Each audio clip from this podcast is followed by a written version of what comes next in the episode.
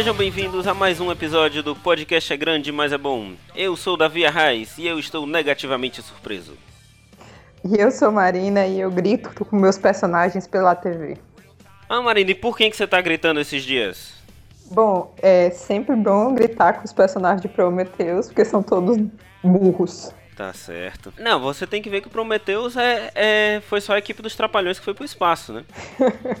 o único problema dele é esse. Mas não vamos adiantar o tema. Hoje nós estamos aqui para fazer mais um formato do nosso podcast, que já está chegando no seu quarto formato e a gente não decide para que rumo que vai esse negócio. Hoje nós vamos fazer um bate-bola rápido sobre filmes, é, sobre um tema variado. E o tema escolhido de hoje são grandes decepções no cinema. Mas eu acho que essa, essa mudança de formato é para deixar o pessoal sempre com novidades. Toda vida sem saber o que esperar de nós. Olha aí, vocês veem como a Marina é uma boa pessoa, ela sempre encontra boas, boas razões para as coisas. Ó, oh, vou contar a musiquinha do Monty Python para vocês. não, não, eu não vou. eu não vou fazer isso com vocês. Tá certo. Marina, antes da gente ir pro tema, você tem alguma novidade, alguma coisa que você tem assistido, ouvido, consumido de alguma maneira que queira recomendar pro pessoal? Eu cheguei atrasada e estou só agora começando House of Cards. Atrasada no bonde, mas cheguei. Muito bom. House of Cards é um seriado quase no nível de Breaking Bad, né? Assim, de qualidade. Que eu também ainda não assisti, vai ser o próximo. Meu Deus do céu, essa mulher é impossível. eu estou atrasada no Netflix, eu estou colocando em dia. Ah, tá certo. Mas eu queria indicar, não sei se vocês já assistiram, o seriado Orphan Black. Sensacional a Revolução dos Clones. Passa dublado na TV a cabo, mas tem todo no, no Netflix. Do, do que, que se trata? No, no comecinho do piloto, uma, uma, uma inglesa descobre que tem uma irmã gêmea. E ela tá fugindo da, da polícia e ela descobre essa irmã gêmea. Só que aí ela começa a suspeitar porque ela começa a descobrir outras, muitas gêmeas, e aí ela começa a investigar porque estão aparecendo tantas gêmeas que é impossível uma pessoa ter tantas irmãs gêmeas, e aí ela começa a, a ver que não são gêmeas, são clones. Hum, tá, mas gêmeas dela mesmo ou ela encontra várias pessoas que têm gêmeas? Dela mesma.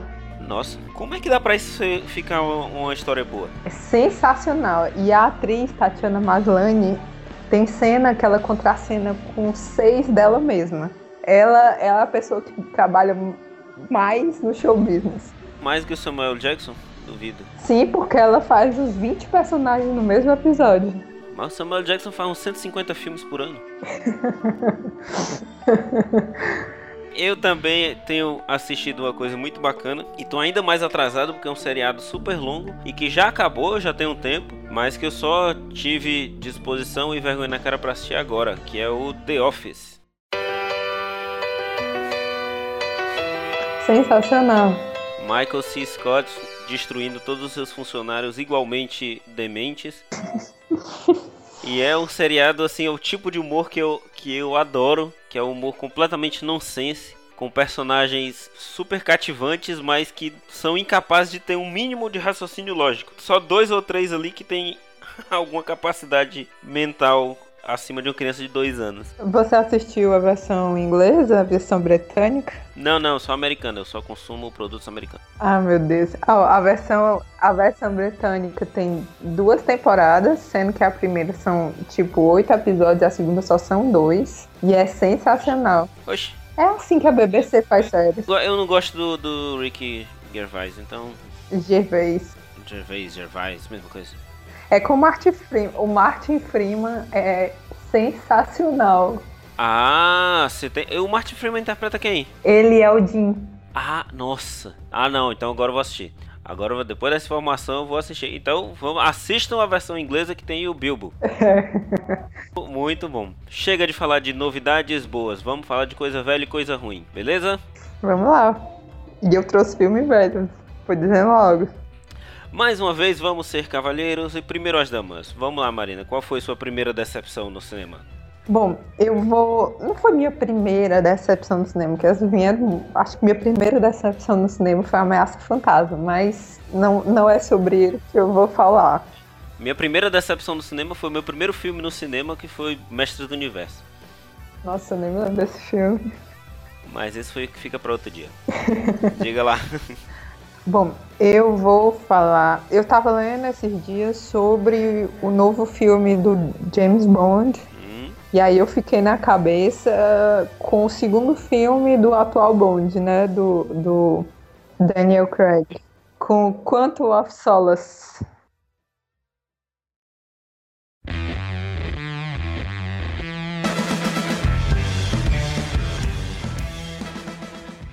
já, já tô discordando. Eu vejo muita gente falando mal desse filme, mas eu gostei muito, sabia? Primeiro, eu quero que você me diga exatamente o que aconteceu nele. Porque eu, eu já assisti várias vezes e até hoje eu não entendo. Eu sei que tem explosões, tem é, Bond Girls morrendo, o Bond sendo Bond. Mas fora isso, tem um negócio com a água, mas depois a- tudo aquilo que aconteceu deu em nada. Mas você, você fala, você falou tem explosões, tem Bond Girls e James Bond sendo James Bond. O que mais você queria? Eu queria um enredo que fizesse o mínimo de sentido. Um roteiro, Eu acho que você tá querendo demais. três atos com definição do que acontece. Uma conclusão no final. E como faz parte de uma série, talvez fosse bom que no próximo filme alguma coisa do filme anterior tivesse contido. Mas, assim como eu, parece que as pessoas não, também não fazem a mínima noção do que aconteceu e completamente estão ignorando enquanto ao solo assim, no resto do mundo. Mas o- os filmes de James Bond eles não têm uma cronologia definida. Agora tem. Nesse novo bonde tem. Você pode ver no, no que pra mim é mega super valorizado no Skyfall, ele mal fala dos outros filmes. Porque, o, co- mas no começo do Quantum of Solace, é, já começa com ele se arrependendo. Com ele dirigindo em altíssima velocidade lá e tal, e fugindo. Sim, mas lembrando da Vesper Lind e tal, da traição. Uhum. Vesper Lind, melhor Bond Girl. Claro, a mais incrível por, é o que torna o Cassino Royale o melhor 007 de todos os tempos. Cassino Royale é o melhor mesmo. Inclusive porque a Bond Girl se comporta um pouco James Bond. Não, porque a Bond Girl é Evergreen. Ela podia ficar parada o filme todo, que seria a melhor de todas. Ó, a Olga Kuriolenko sobreviveu como Bond Girl. No entanto, ninguém sabe o que aconteceu com o personagem dela, Pra mim, ela não sobrevive nem como atriz. Eu achei ela muito fraca. de fato. Bom, você achou ruim, pelo que eu tô vendo, você achou ruim. Pra mim, realmente foi uma decepção também, porque ele veio depois do, do Cassino Royale. Mas eu acho que, que as pessoas pegam muito pesado com ele. O roteirista, que é o Paul Regis, tinha escrito Cassino Royale. Ele tinha escrito Crash e Menina de Ouro. Olha só. Então você acha que o roteiro tinha que fazer algum sentido. Um mínimo. É, verdade. Ainda mais ele tendo escrito o anterior.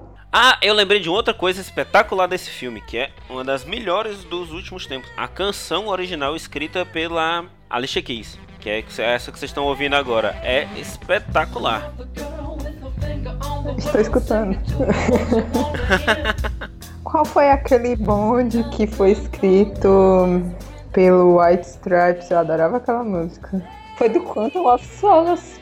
É a, a- o Jack White e a Alicia Keys. Olha só, Jack White, alguém do White Stripes é uma coisa legal. Ó, o White Stripes é muito bom. Não, não é, e não estamos falando disso agora. Eu uso óculos, mas meu óculos não tem uma armação de 3 centímetros de acetato, então eu não posso dizer que gosto de White Stripes. Nem o meu.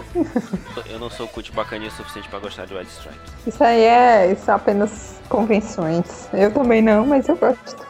Vai, vai escutar alumínio pra você ver, é muito bom. É, mas olha só, o, o Bond ele tá tentando se vingar da, da galera que matou a Vesper Lind. Spoiler, mas se você não assistiu Cassino Royale, você não merece ouvir nada sobre cinema. Daí ele entra numa missão de, um, de uma organização criminosa que tá tentando derrubar um ditador de uma República das Bananas aqui da América do Sul. Não é isso? Isso. Até onde eu consegui entender. Pronto, e essa organização ela, ela quer um recurso natural muito importante que tem nesse país. Mas o que diabo eles vão fazer com isso? Por que é, é tão definitivo? Não faz, não faz sentido. a argumentação deles. Porque aquele recurso natural tá acabando no mundo. Não é assim que é mostrado no filme. Você se acalma. Em mais 50 anos não vai mais ter esse recurso no mundo, só no Brasil, mas aí se o governo brasileiro cuidar, ele acaba em 20. não, o mais legal desse filme é que uma das agentes do, do MI6 tem uma morte muito massa, que é a, a Fields, que depois você descobre que o nome dela é Strawberry Fields. Sensacional esse nome. Aí a bonitíssima Gemma Arterton também. É a Gemma Arterton. Olha só, ele faz referência a filmes antigos. Tem a Gemma Arterton, que para mim podia aparecer muito mais do que a Olga Kurilenko. Mas todas as personagens que dormem com James Bond têm que morrer. É uma regra. Não entende isso? Não é por isso que a, que a personagem da Olga Kuriolenko sobrevive? porque ele, ela nunca dorme com o Bond. Tem que saber as regras do universo Bond. Eu acho também que ele não, não faria muito esforço para isso, não. Mas. Todas morrem. Tá, ah, não sabia dessa regra. Eu achava uma coincidência meio trágica, mas eu nunca tinha reparado que era uma regra, uma regra não escrita, não. É quase assim uma feitiçaria. Todas morrem. Um dogma, né? É, sim. Ah, tá certo. Então Marina não gostou do Quantum of Solace porque ela acha que não tem uma história bem definida, é isso? Não só isso, como você vem de um filme tão bom quanto Cassino Royale. Inclusive o diretor e o roteirista prometeram a primeira continuação direta nos filmes do Bond. A equipe foi mantida e veio essa porcaria sem sentido, um roteiro mal definido e que nunca mais nada das tramas foram resolvidas. Ei, mas o diretor mudou. Você disse que manteve a equipe, o diretor mudou. É, só o diretor mudou, mas o, o roteirista é o mesmo. O Mark Foster, o diretor de Quantum of Solace, tinha dirigido aquele filme com o Ewan McGregor, A Passagem, que também não faz o menor sentido. Eu não entendi nada daquele filme. Eu assisti umas três vezes, eu não entendi nada. Nada. Então, em retrospectiva, eu já devia ter né? É, Desconfiado que podia, o negócio. Podia esperar alguma coisa nesse sentido. Até hoje eu não sei o que diabo aconteceu naquele filme. Não, mas ali é porque o filme é muito confuso, não é porque ele é mal feito. Só é confuso mesmo. Ali é pra pessoas inteligentes que escutam White Stripes e, e, e o diretor mudou porque ele foi. ele tava ocupado, ele foi, foi dirigir o, o Lanterna Verde. Que é uma delícia, né? Ele tinha um bom motivo para isso. Bom, mas afinal de contas, você só ficou decepcionado ou realmente não gostou do filme? No sentido que o filme tem explosões e lutas e é tudo bem feito. Tem uma cena no avião que o Bond está sendo perseguido. Ele e a Olga Kuriolenko estão sendo perseguidos. É, e ele derruba o avião e só tem um paraquedas e os dois se salvam. Quanto a isso, a, essa cena é muito boa, mas roteiro inexiste, a história também é assim. Ninguém consegue dizer mesmo assim, causa e consequência e efeito. Então eu, esse daí não é pra mim, não. Tá certo. Que fique claro que quem falou mal do filme foi a Marina. Fui eu mesmo. Eu só disse que não achei tão bom quanto Cassino Royale, mas me diverti bastante. Quem quiser mandar hate mail, mande pra Marina, não mande pra mim, ok? O meu primeiro filme decepcionante de hoje é um filme bem recente. Bem recente, foi indicado a trocentos Oscars, até ganhou três Oscars agora em 2013, que é o musical Os Miseráveis.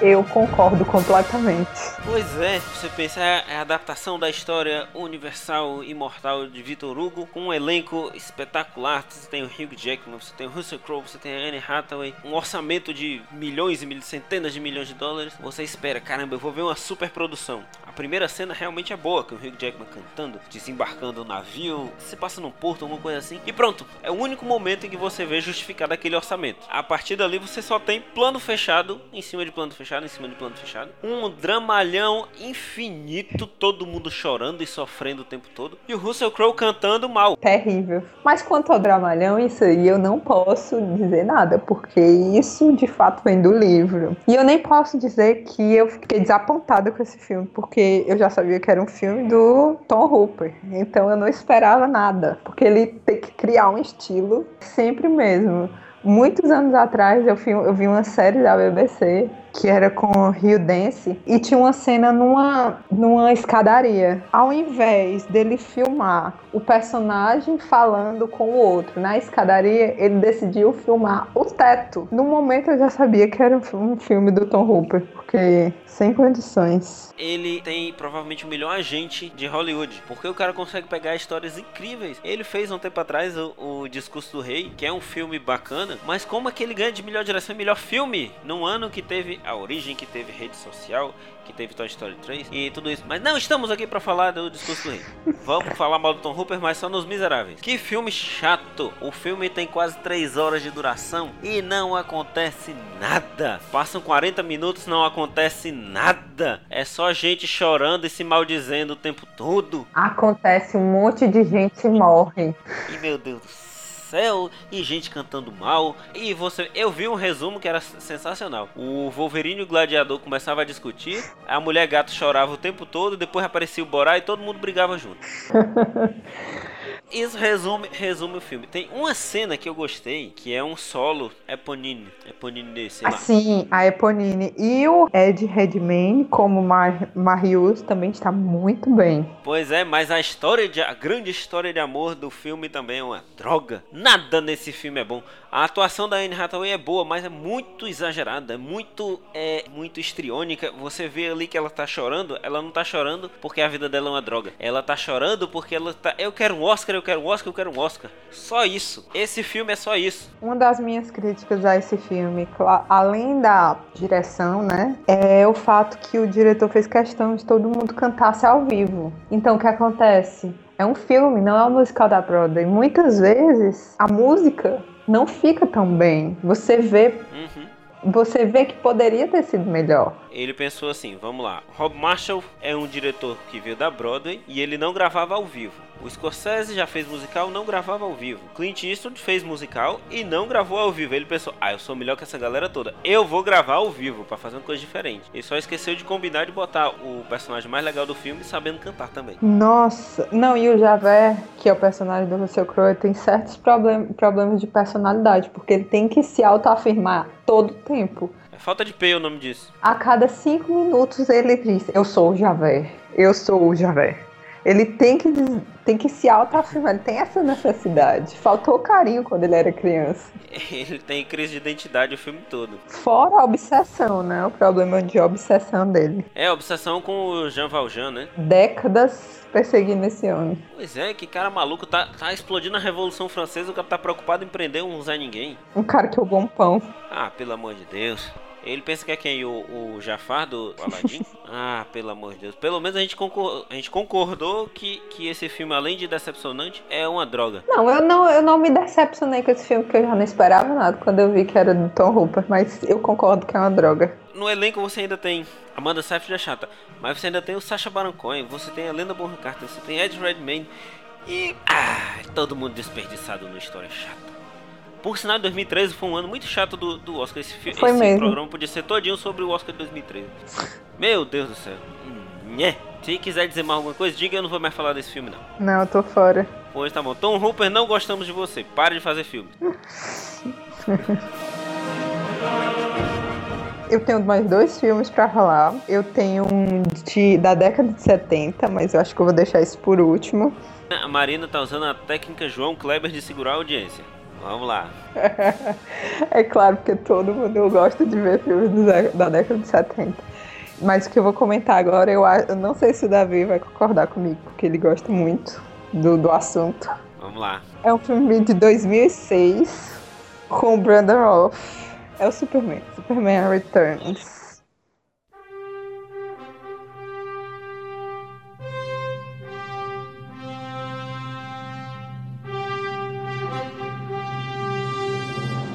Olha, eu tenho que, que assumir uma coisa. Eu saí do filme empolgadíssimo, dizendo aos quatro ventos que o filme era lindo, perfeito, maravilhoso. Só que não. E quando eu, eu não devia ter assistido a segunda vez.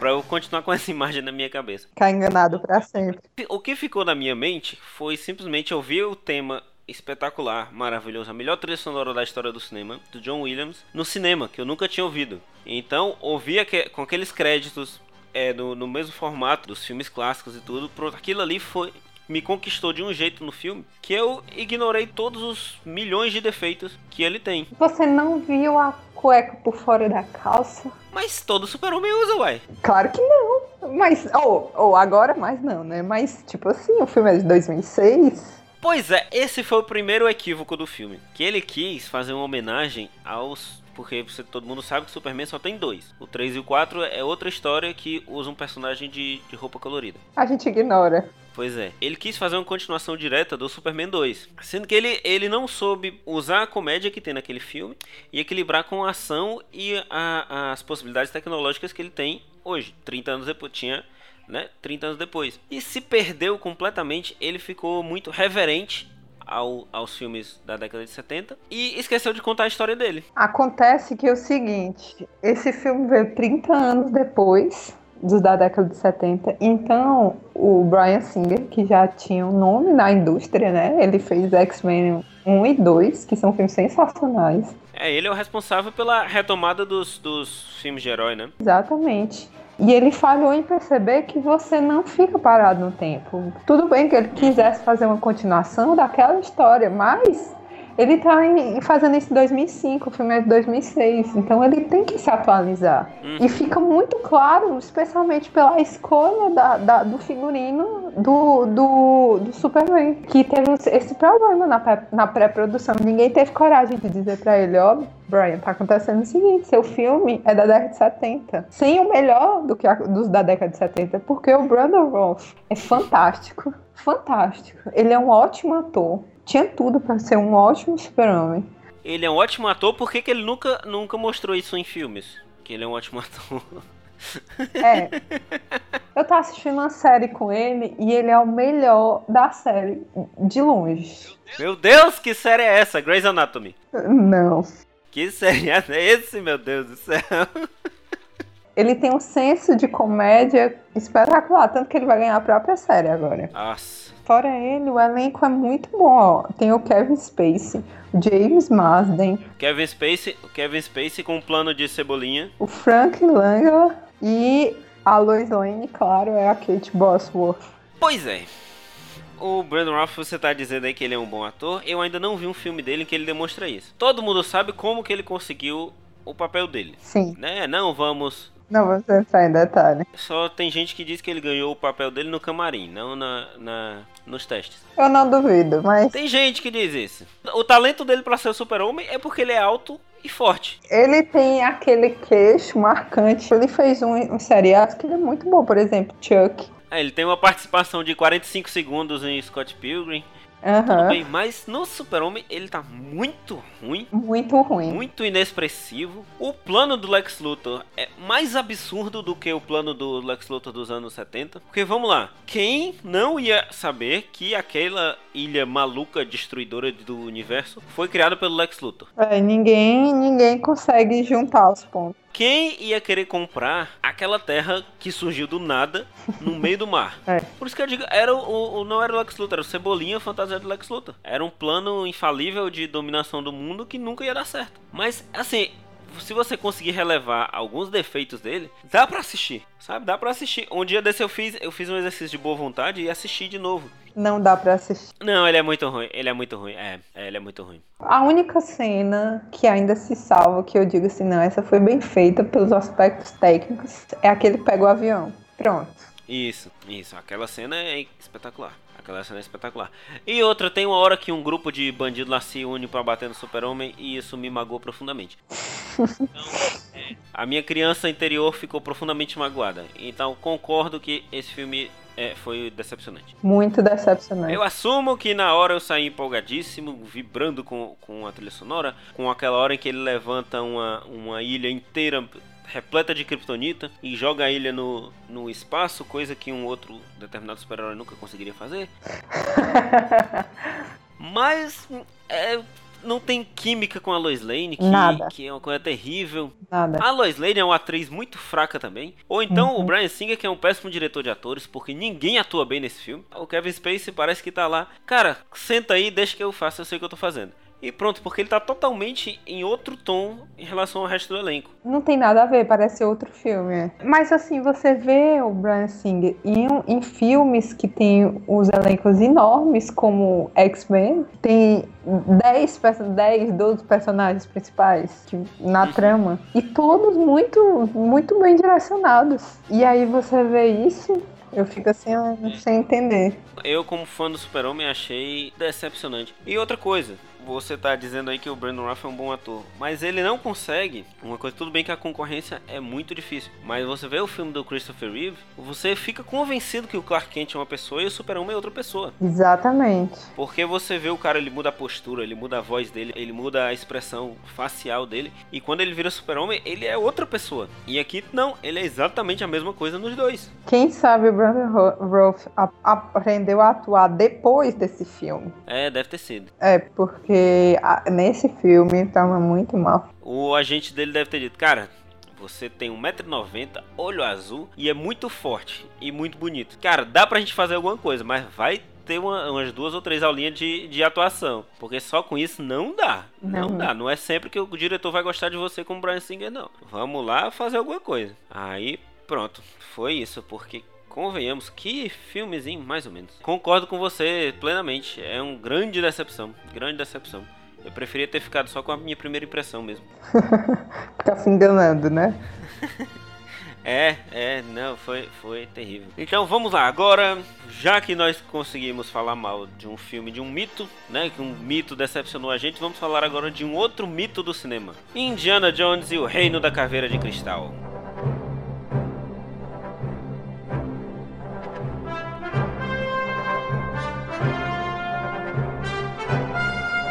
É, eu vou só dizer uma coisa. Eu vivo a minha vida é, de acordo com certas regras. E uma delas é que só existem três filmes do Indiana Jones. Eu vou só dizer isso. É uma boa regra, é uma boa regra. Mas olha só, você não pode ignorar o fato quando você vê notícias no mundo inteiro dizendo Steven Spielberg e George Lucas se juntaram de novo e vão reviver o Indiana Jones. Ignoro. Quem não quis ver esse filme? Eu, eu sou muito feliz com os, três, com os três únicos que existem até hoje. E acho que deveria continuar assim. Nossa, não assistiu até hoje? Não. não. Parabéns, parabéns, parabéns. Eu queria muito ter feito isso. Queria muito ter feito. Da mesma forma que eu invejo alguém que ainda não assistiu O Poderoso Chefão ou O Senhor dos Anéis, eu invejo você que não viu esse filme. E, e, e eu vou dizer outra coisa. Eu tenho outra regra. Que, se possível, se possível, evitar qualquer filme com Shia LaBeouf. Ahá! Mas você assistiu Ninfomaníaca. Sim, eu fui enganada. Eu não sabia que ele estava nesse filme.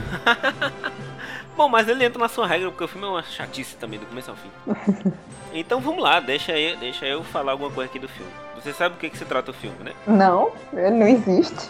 Eu vou viver negando. tá certo. Então, para vocês que, que assistiram, vocês vão concordar comigo. O serviço secreto russo encontrou umas caveiras de cristal e sabe que tem algum que elas têm alguma função paranormal e começam a pesquisar onde estão essas caveiras e o governo americano chama o Indiana Jones para tentar interceptar essas caveiras para que elas não caiam na mão da terrível União Soviética, né, que era o grande vilão ali no início da Guerra Fria. O filme se passa nos anos 50.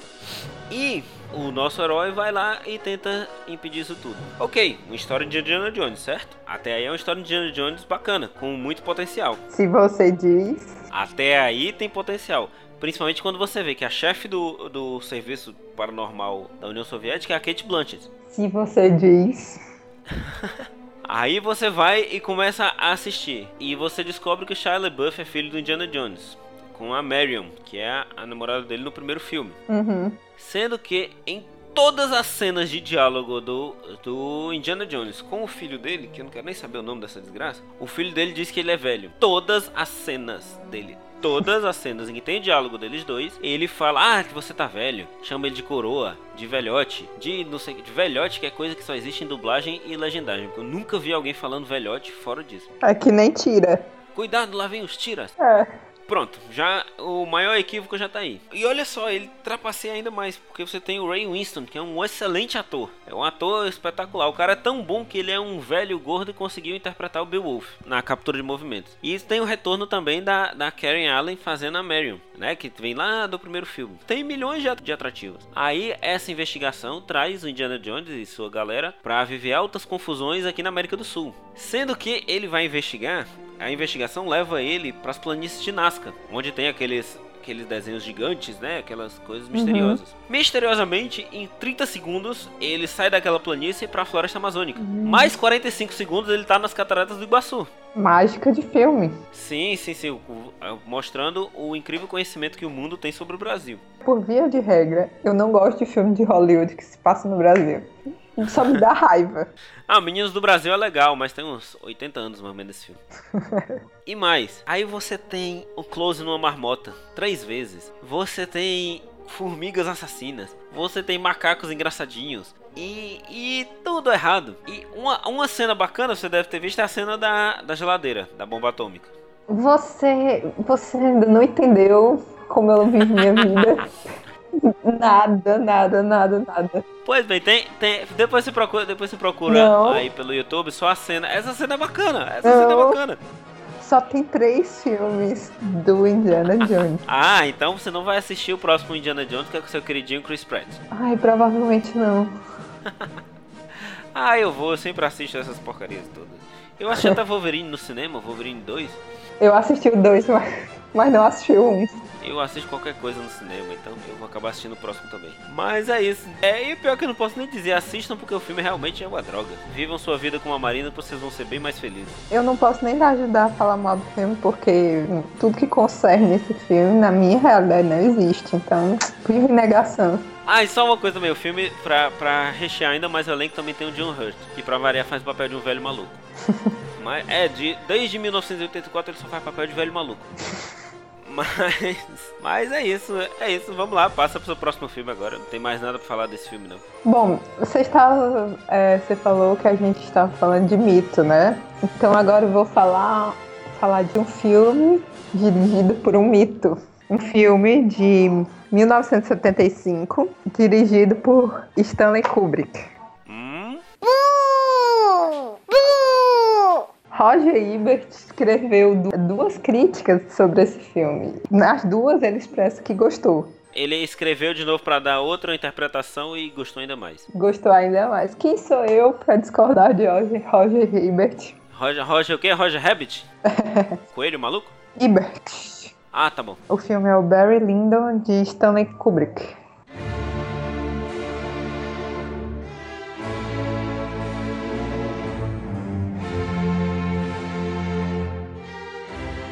Eu não posso dizer nem que concordo nem que discordo, porque a única coisa que eu sei sobre esse filme é que o Stanley Kubrick inventou umas lentes especiais para filmar a luz de vela, porque ele era um psicopata maluco. Fora isso, eu não sei nada. Então, é a história de um irlandês que conquista é, uma viúva rica e assume a posição dele, porque essa viúva é aristocrata, ela é. Duquesa, condessa, um negócio assim. E aí ela assume essa posição na aristocracia, no, na Inglaterra do século XVIII. É um filme de época. Certo. O filme é dividido em dois atos e um prólogo. No meio tem uma guerra enorme. Ao menos que você entenda já tenha ouvido falar dessa guerra com a Prússia, você não vai entender nada, ficar perdido. Mostra várias, várias batalhas dos mínimos detalhes, e quando eu digo os mínimos detalhes, é os mínimos detalhes, porque é Kubrick. É, claro. Tem mais de três horas, mas parece Nossa. que você ficou assistindo esse filme por mais ou menos 20 anos, porque é tudo isso que demora a passar essas três horas. Você chega na terceira idade e esse filme ainda não acabou. Ele é mais arrastado do que 2001? Pelo menos 2001 você tem uma música assim para se distrair. Você tem um, um, uma inteligência artificial, um robô do mal. Você tem os macacos no final. Esse você está preso na Inglaterra do século XVIII sem entender absolutamente nada do que é aquela guerra, nem para onde vai, nem nada. E você odeia todos os personagens. Olha só, e o filme ganhou quatro Oscars e foi indicado a sete. Mas todos os quatro Oscars que ele que ganhou foi em categoria técnica. É categoria técnica, não é atuação, direção. Ah, sim, sim, sim. Mas ó, o que eu falei aqui da, das lentes, ele ganhou de fotografia, ganhou de direção de arte e tal. Quanto a isso eu não digo nada, porque o Kubrick é louco com essas coisas, mas o filme não acaba nunca. Nunca, nunca. Pior do que é o Cid. É o Cid você Meu acha Deus. que é demorado, mas esse aqui é pior do que El Cid. Pior do que Ben-Hur? Pior do que Ben-Hur. Nossa senhora, meu Deus, e o filme tem 3 horas e tem tralalá, meu Deus. Olha, eu já falei aquele dia que não gostei de 2001. Eu tenho que assumir, eu tenho que, que botar isso pra fora. Eu não gosto muito dos filmes de Stanley Kubrick. Nossa, que revelação. Você não gosta de Nascido pra Matar? Eu não gosto muito, Nascido pra Matar eu gosto. Nem Laranja Mecânica, nem Iluminado. Eu não gosto de Olhos Bem Fechados. O Iluminado é bacana, mas não é uma obra-prima. Ele é, é um filme esquisito. Laranja Mecânica eu tenho que reassistir. Nem Doutor Fantástico. Doutor Fantástico eu não assisti. Nossa, como assim? Barry Lyndon, pelo que você falou, eu não vou assistir nunca. E você sabe que Barry Lyndon foi feito entre Laranja Mecânica e o Iluminado. Não é assim o filme do começo da carreira dele? Ele bateu a cabeça durante. Que. que. que. que... Ah, sei não. Esses caras. É, não sei não. Ah, mas vamos lá, o Spielberg fez Lincoln, né? Então todo mundo pode fazer essas, essas coisas. Spielberg fez. Ó, a gente acabou de falar, o Spielberg fez o Indiana Jones e o Rei da Caveira de Cristal, né? Os, os grandes também erram. Acontece menos os Scorsese, os Scorsese não erram nunca. Tá certo. E eu não assisti com Doom pra, pra confirmar isso. Também não vi. Eu não posso falar mais que isso, porque eu acho que eu entrei em coma durante 10 anos, acordei e ainda estava na mesma guerra, nada mudou. Mas essa guerra era pelo pelo que você como uma historiadora renomada internacionalmente? Eu como historiadora, o máximo que eu consegui tirar daquele que era uma guerra contra a Prússia. e que eu assumo que seja por questões de colonialismo, mas que exatamente que país, que, que território eles estavam tentando conquistar, eu não faço a mínima ideia. Meu Deus. É o máximo que eu posso dizer. Tá certo, então vamos lá. Marina está dizendo não assistam nunca nenhum filme do Stanley Kubrick. Não. Tá. Olha. eu, vou, eu, vou, dizer logo a verdade. Eu sei que no final o Barry Lyndon se lascou e eu não fiquei com pena dele. Então pelo menos não tem uma historinha de redenção e não sei o que. Mas é isso, né? Então vamos lá. Depois vocês assistem aí, dão seu veredito. E mais uma vez, hate mails para Marina. Eu não tenho nada a ver com isso. Eu tava em dúvida em dois porque um achava muito fácil. Mas como você não falou, eu vou falar dele pra gente poder discutir bastante. É o prequel, que é uma continuação que na verdade não tem nada a ver, mas que acabou tendo tudo a ver, que é o Prometheus de 2012.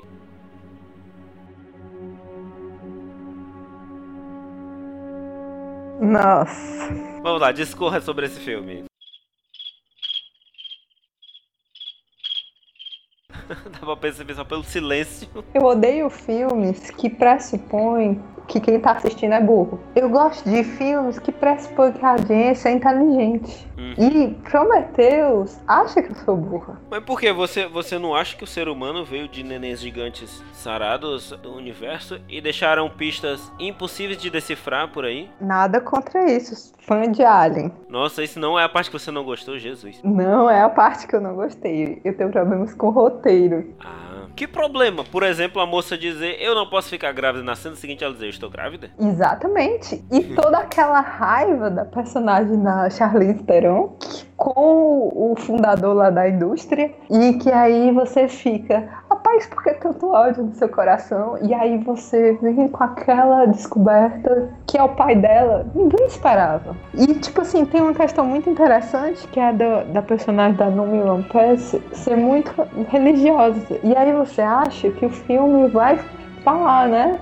Ele faz perguntas, dá a entender que vai dar as respostas e não dá nenhuma resposta. Ele só fala assim, era só isso mesmo, gente. Era só a pegadinha do malandro. Isso tudo aqui foi só pra, pra justificar a existência do Alien. Pronto. É. Foi isso. Sem falar que a personagem da Charlize Theron é burra de maneira geral. Não, não. Ela só sabe correr que nem uma galinha, ela só sabe correr reto. Ela não consegue dar um passo pra direita ou pra esquerda. Cara, se ela dá um passo pra direita, um passo pra direita, assim, Aquela roda gigante não mata ela. Gente, não precisa nem ser um passo correndo, só assim um pulinho. E, e, qual é o problema de um biólogo? Eu não, eu, eu não entendo. Eu botei esse filme aqui só foi, foi uma isca, só para lhe desmascarar.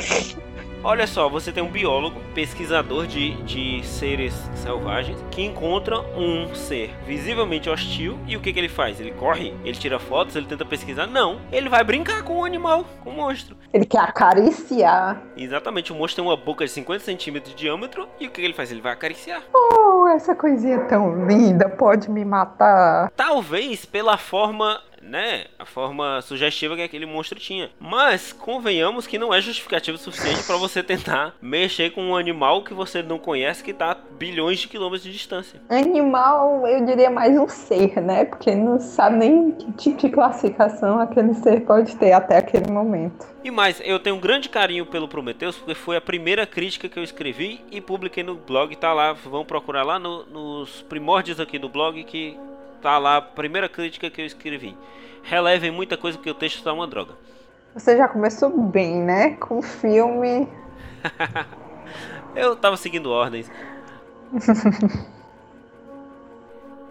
E outra coisa, tem uma falha de roteiro grotesca que ele diz que estão a alguns bilhões de quilômetros de distância da Terra. Se você pegar a distância astronômica daquilo ali, ele não chegou nem em Júpiter. A grande distância dele não chega nem em Júpiter. Não sai nem do sistema do Sol. Não ultrapassou dois planetas do sistema solar, que já é vastamente mapeado e estudado. E que eu acredito que daqui a 150 anos ele vai estar mais mapeado e estudado. E outra, o cara gasta, ele gasta dinheiro infinito para construir aquela nave e tem que esconder que tá dentro da nave. Caramba, a nave é dele, o dinheiro é dele. Eu fosse no lugar dele, eu ia na frente da nave. Eu saía perturbando todo mundo. Eu saía batucando nas, na, nas, nas câmaras de, de sono criogênico de todo mundo. Acorda, vagabundo, eu que tô pagando, acorda. E tem aquele robô psicopata que assiste. O cara tem um bilhão de filmes para assistir. O único filme que aquele robô maldito assiste é Lawrence da Arábia, que é um filme também que não acaba nunca. O filme tem 5 horas e meia de duração e não aparece uma mulher no filme todo. Isso é um absurdo. Esse robô maluco. E um robô que pinta o cabelo de louro. Eu não entendo isso. Não. Eu tenho outro problema. É com o personagem do Guy Pearce, né? Que é o fundador da Wayland. Hum. Por que colocar um ator como Guy Pearce debaixo de duas toneladas de maquiagem para envelhecer ele? Pera, pera, pera. Eu, te, eu tenho um problema com, com, com a sua frase. Um ator como Guy Pearce o que, que você quer dizer com isso? Conhecido. Ah, ator bom. famoso, que todo mundo reconhece. Certo, eu pensei que você ia dizer que ele é um bom ator, porque ele não demonstra isso desde a amnésia, que ele é um bom ator. Mas o cara, todo mundo conhece ele. E é. colocar o cara debaixo de duas toneladas por que, que não contratam um, um, ator de 60? Pra justificar o orçamento, né? Ou, ou, ou, a galera da Fox ia chegar, ei rapaz, cadê esse dinheiro todo? Não, tá aqui, olha aqui a maquiagem. O Guy Pearce tá aparecendo com 250 anos. Ah, não, tá bom, tudo bem, pode, pode continuar. Gente, o Ridley Scott, pra quem foi ele foi fazer isso? Por que ele deixou quieto? Quando um treinador ganha um, um título muito importante, ele atinge um patamar em que automaticamente todo mundo vê ele como superior. O Ridley Scott, ele é tipo isso ele fez Alien e Blade Runner. Pronto, ele ficou intocável, nunca mais, ele achou que nunca mais precisava se esforçar na vida. Gente, depois ele fez tanto filme ruim. Ele fez Hannibal, ele fez Cruzada, ele fez Robin Hood, ele fez Conselheiro do Crime. O grande erro dele no Cruzada não é nem o filme, que o filme é bacana. Foi achar que o Orlando Bloom conseguia ser protagonista de alguma coisa além de um comercial de 30 segundos. Pegou um ator inexpressivo para liderar uma cruzada em Jerusalém. Inclusive tem um drink game muito bom que você tá assistindo Senhor dos Anéis e você toma uma dose toda a vida que você vê o Orlando Bloom no background com cara de nada.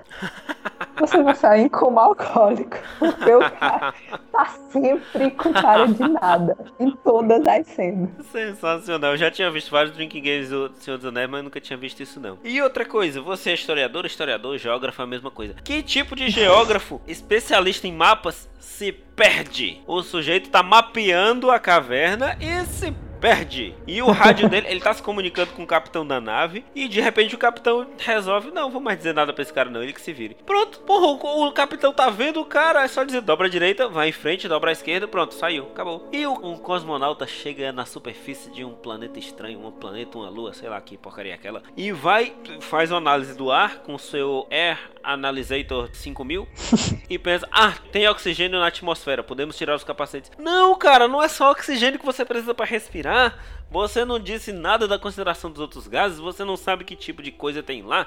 Não é assim que funciona. Agora ninguém pode pagar Charlize Theron e a Número Pace para fazer um filme em que ela não aparece o rosto. A explicação é só essa. É, exato. Mas eu tenho uma coisa boa para falar desse filme. Não é bem desse filme. É da, das propagandas virais que vieram antes desse filme, que era com, com Michael Fassbender.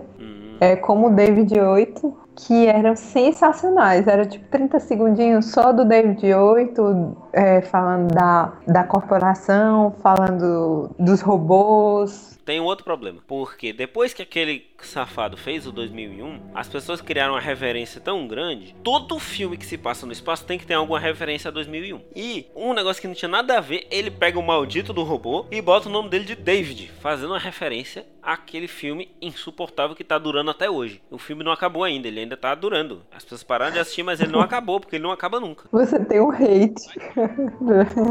no dentro dos fundos do seu ser. Aquele filme é muito chato. Ele, ele tem histórias bacanas, mas que não são interligadas. E para quem não leu o livro, aquele final é impossível. Para quem não leu o livro ou leu a respeito, é impossível de decifrar aquele final. Impossível. E o, e, e o livro tem mais dois livros, é uma trilogia. Só avisando. É do Arthur C. Clarke, né? É. Pronto, destilei todo o meu ódio a esse respeito. É muito. Eu deixei você terminar seu ódio. Ah, outra, co outra coisa. Eu fiquei em dúvida, que até hoje eu não, não, não, não consegui imaginar. Será que no ano 3500, lá onde se passa essa história, a cirurgia de cesariana não vão mais causar dor nas pacientes imediatamente depois? Uma coisa que eu tenho um problema com esse filme é, é o seguinte: a gente viu o ciclo de vida do Alien nos outros filmes, certo? Uhum. Daquele, daquele Alien específico, clássico, né? né? É, a gente viu que ele precisa de um. Com o facehugger lá, você viu que ele precisa de. Ele tem que ter um hospedeiro. E, e para ele conseguir se desenvolver, certo? certo? Que aquele facehugger é tipo o meio do caminho da evolução dele, alguma coisa assim. Uhum. Que diabo é aquele troço que, que, que se desenvolveu gigante lá, branquelo? É alguma coisa do ciclo interrompido? aquele ali não é o facehugger original. Não, eu sempre achei que fosse. Nunca me deixaram claro isso. Não, não, não. Ele nasceu da, da, daquela mulher lá, da, mulher super, super, da super heroína que consegue sobreviver a uma cesariana e sai correndo imediatamente. E tanto que ele só vira o alien depois que ele, que ele ataca o, o engenheiro gigante lá, o Fortão. Né? Eu acho, pelo menos, que é aquilo, porque nada que tem nessa porcaria dá pra, dá pra se levar totalmente a sério. Eu não sei, eu, a mitologia não ficou bem explicada nesse negócio. Eu quero dizer, deixar claro, quanto ao Alien. Olha, a Marina agora tá com medo porque eu pedi pra mandar hate mails pra ela e ela agora vai pôr nos quentes aqui na conversa. Vamos lá. Não, é que eu nunca vi Predador, eu nunca vi Alien versus Predador, eu nunca vi Alien 10, eu vi Alien 1, 2 e 3. Uhum. Alien, Alien 2 e Aliens. Certo. É o máximo que eu cheguei. Então, se alguma questão da mitologia for respondida nesses outros, eu não faço a mínima ideia. Ah, não, não, não, não, não, não, se preocupe não que não foi, não foi ele não, não fala nada da mitologia do Alien, não. Não, ele só explica quem é o Space Jockey. Pronto, só isso. E mais nada.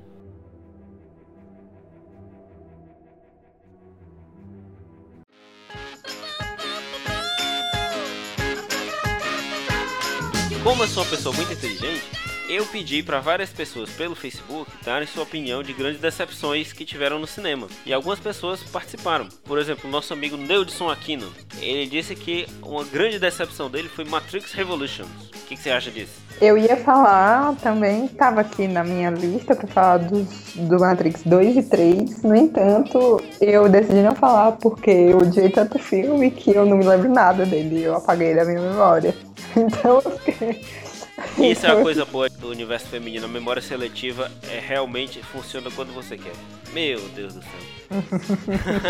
o nosso amigo Igor Queiroz, ele disse que uma grande decepção foi Final Fantasy. Eu assumo que eu nunca joguei esse jogo na vida. Nem eu, assumi também. É uma adaptação ali do, do, acho que é de 99, 2000, 2001 por ali, que ele chegou dizendo que era um passo adiante na tecnologia de captura de movimento, de filmes virtuais, de personagens virtuais e tudo. Sendo que eu acho que eles gastaram tanto dinheiro no desenvolvimento da tecnologia que eles esqueceram de contratar um roteirista.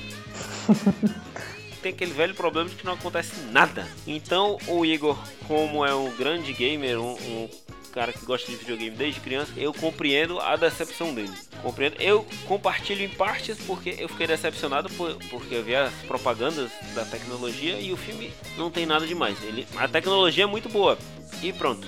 É só isso que tem pra dizer desse filme. A Maria Clara Bezerra, que essa sim tá lá no Canadá, ela disse que grandes decepções na vida dela foram Into the Woods e Lucy. Into the Woods é Caminhos da Floresta. E Lucy é aquele filme chato com a Scarlett Johansson. Não, eu, eu, eu gostei de ambos. Inclusive eu assisti Lucy com você, né? Pois é, não, nós já discutimos sobre, sobre Caminhos da Floresta, eu já disse que não gostei. Concordo com a Maria Clara nos dois. E Lucy, eu tô dizendo pra você pela primeira vez, eu esperava bem mais. Ele virou só um filme de super-herói. Queria ser um filme de ficção científica e virou um filme de super-herói. Eu desconfio que você não gostou quando você começou a dormir na metade do filme, então. Isso já... já me deu a dica. Ah, eu assumo, eu dormi, é verdade. Verdade. Mas depois eu acordei, assisti e vi que não perdi nada. Cara, eu gostei. Assim, é, pode não ser o melhor filme do ano, mas não ser mesmo. um filme de ficção científica protagonizado por uma mulher. Ele não, era, não foi o melhor filme nem naquele fim de semana.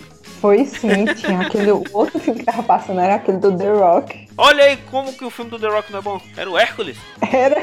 Olha aí, o Hércules é maravilhoso. Na frente desse filme, o Hércules é maravilhoso. Ai, ai, vocês têm um problema. Vamos lá, o Manuel Mendonça diz que a grande decepção dele foi Ninfomaníaca. Ele não deixou claro se foi a parte 1 ou a parte 2. Eu vou assumir que ele, que ele concorda comigo que são os dois. Eu, eu gostei do primeiro. Por quê? Porque você queria ver esculhambação no cinema, era isso. Não, a, a, a, personagem a personagem jovem é sensacional. A, a atriz é muito boa, a storyline dela é ótima. No entanto, no segundo filme, tudo degringola. Não tem nada bom aquele filme.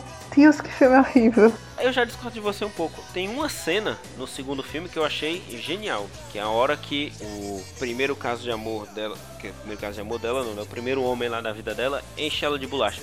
Porque, não, não, não porque ela apanha, mas porque enquanto ela tá apanhando, o Lars von Trier, que é um ser humano maravilhoso, aquela humildade em forma de gente, ele tira a câmera dela apanhando e deixa só nele, que tá batendo. Então eu interpretei assim: o que, que é pior de ser mostrado? Cenas de sexo explícito ou uma mulher apanhando é, de um homem muito mais forte do que ela num beco sujo e, e totalmente indefesa. Foi essa parte que eu achei incrível diante dessa, dessa interpretação. Eu tinha esperança do primeiro filme porque o Lars von Trier não demonizava a vida daquela personagem. No entanto, no segundo foi tudo por água abaixo. Aquele personagem do Skarsgård, meu Deus, que personagem horrível que ele se tornou no final. Terrível veio do nada. Mas ele dá o salvo-conduto para todos os cut bacaninhas e loucos e pessoas contra tudo isso que tá aí dizerem que o filme é genial. Ele diz: Você não é uma má pessoa, apesar de você ter abandonado seu filho apartamento frio, sozinho, um menino de dois anos de idade, para ir transar com estranhos. Você não é uma má pessoa porque você traiu seu marido. As pessoas só dizem que você é uma má pessoa porque você é mulher e a sociedade não aceita que uma mulher goste de sexo. Pronto. Aí, por isso, ele se torna genial e as pessoas contra tudo isso que tá aí dizem que o filme é maravilhoso. Não é. Eu discordo. O primeiro filme eu gostei muito, mais pela trama envolvendo ela, ela novinha, ela, as amigas dela, principalmente aquela cena do trem é muito boa. Ah, aquela cena do trem é muito boa. Mas tudo com a Charlotte Gainsbourg eu não gosto. Hum. O personagem do Skarsgård é ruim, no final, aquele plot twist do nada aquele Christian Grey anabolizado, maluco, que, que gosta de surrar as mulheres e as mulheres pagam para ser surradas por ele. E que esculhambação aquele negócio todo. É o Jamie Bell. Eu sei lá quem é o nome daquele corno. Eu sei que, que esse filme é muito chato. E outra coisa. E vou dizer outra coisa. Tem o Shia LaBeouf.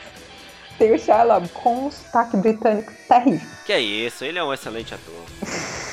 Meu problema com o Lars von Trier é porque ele se acha demais. E algumas coisas que eu gostava nos filmes dele, nesse ele ainda destruiu. Que são, por exemplo, as metáforas que ele gosta de fazer, as metáforas visuais, as metáforas Uhum. é, temáticas, tudo. Nessa não, nessa ele explica todas as metáforas dele. Todas as metáforas que, que você vê em tela tem um diálogo expositivo explicando tudo. Tem a história lá das árvores com o pai dela, tem a história das iscas de pesca, Uhum. tem essa história da sociedade de não sei o que, não sei das quantas. Tem a história que ela explica por que que é difícil que dois homens gostem de fazer sexo com a mulher ao mesmo tempo. Ah, aquilo.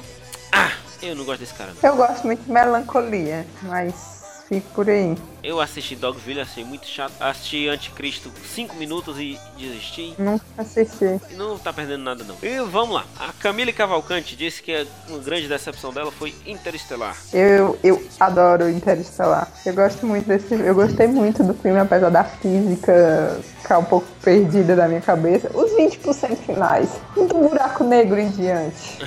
tá certo. Mas assim, eu, eu até entendo o fato dela ter dito que é uma decepção. Porque talvez as pessoas estivessem esperando um grande filme de ficção científica de ação e, tiros e explosões e tal. E não, na verdade é um drama, né? Que se passa no espaço. Então dá pra entender um pouco por que, que ela ficou decepcionada. É porque vocês têm que entender o seguinte: mais um fato da minha vida, uma regra. Eu não assisto trailer, então eu nunca espero, assim, sabe? Eu não tenho. Às vezes eu, eu vou assistir o filme e não sei nem sobre o que é. Então eu não vou criando expectativas. Isso quase sempre é uma experiência boa. A não ser no caso de uma amiga minha que fez isso, ela resolveu, vou assistir um filme que eu nunca ouvi falar. E o filme era Brokeback Mountain.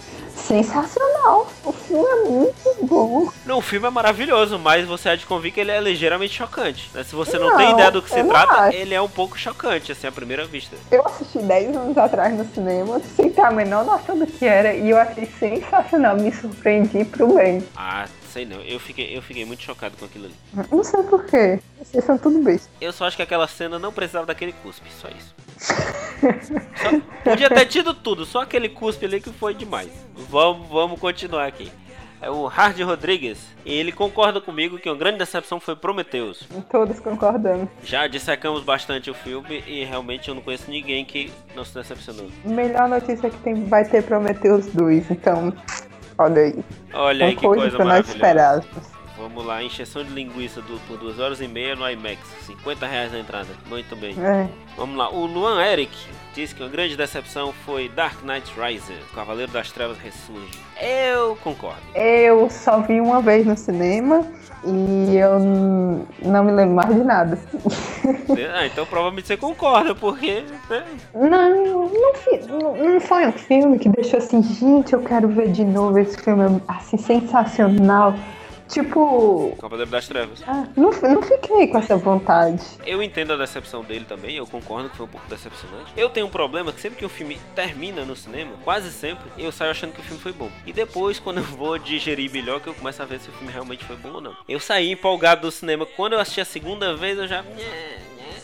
E depois assisti em casa de novo e. Não, realmente não é esse falar e tudo. Eu gostei muito da história do, do personagem do Joseph Gordon-Levitt. Hum, o cidadão que desmascara o Batman pelo sorriso.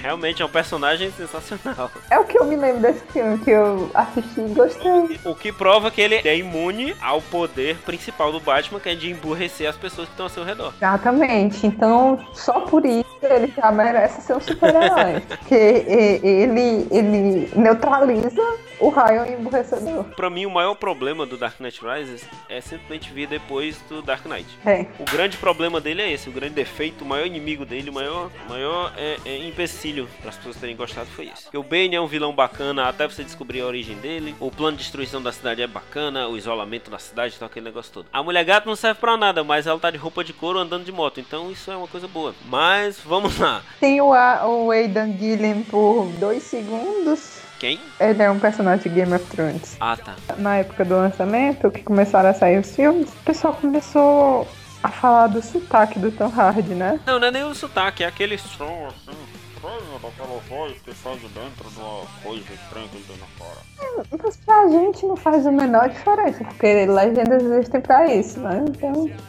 E vamos lá, finalizando aqui os nossos comentaristas é, facebookianos. O Robson Almeida disse que uma grande decepção foi Independence Day. Aí, Robson, eu tenho que discordar, porque eu assisti no cinema também, entregando a idade aqui. Enquanto a gente estava assistindo no cinema, a Marina estava nascendo.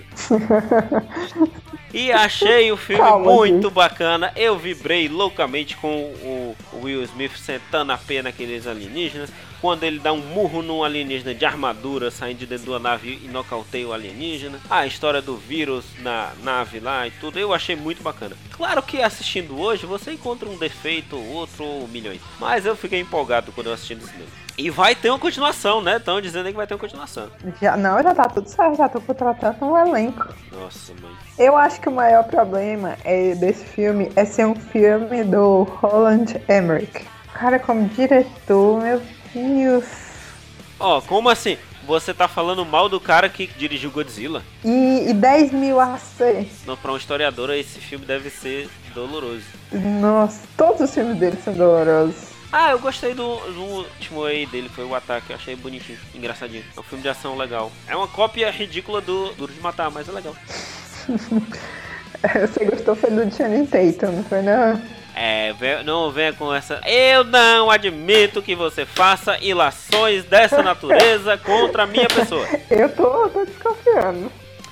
Bom, então é isso. Obrigado pra galera que colaborou com a gente lá no Facebook, que respondeu.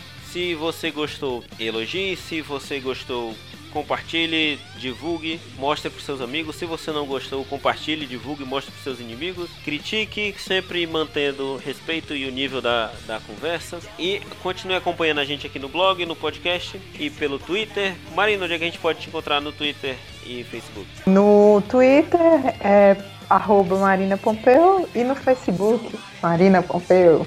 Muito bem, lembrem-se daquilo que o Flu falou no programa passado. Não cheguem simplesmente adicionando, dê só um toque dizendo: opa, vi lá o programa tal, gostei tudo. E adicionando que a gente conversa. Beleza? Vamos ficando por aqui e até a próxima. Até, pessoal.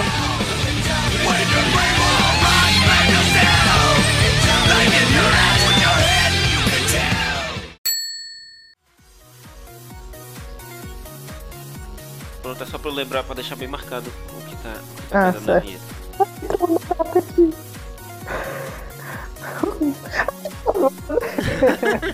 Peraí que eu vou matar.